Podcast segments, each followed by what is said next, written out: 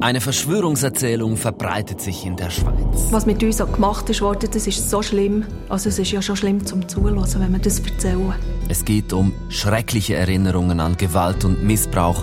Es geht um Satanismus. Am schlimmsten sind diejenigen Teile, die Satansbräute geworden sind. Und es geht um Psychotherapie. Meine Recherchen zeigen, dass in psychiatrischen Kliniken in unserem Land etwas therapiert wird, das es so nicht gibt. Man kann das Ausmaß jetzt gar nicht abschätzen. Aber was und wer steckt da eigentlich dahinter? Wir wollen verstehen, was da passiert. Es ist ein Puzzle, bei dem sich religiöse Überzeugungen und Wissenschaft vermischen. Wir setzen das Puzzle zusammen.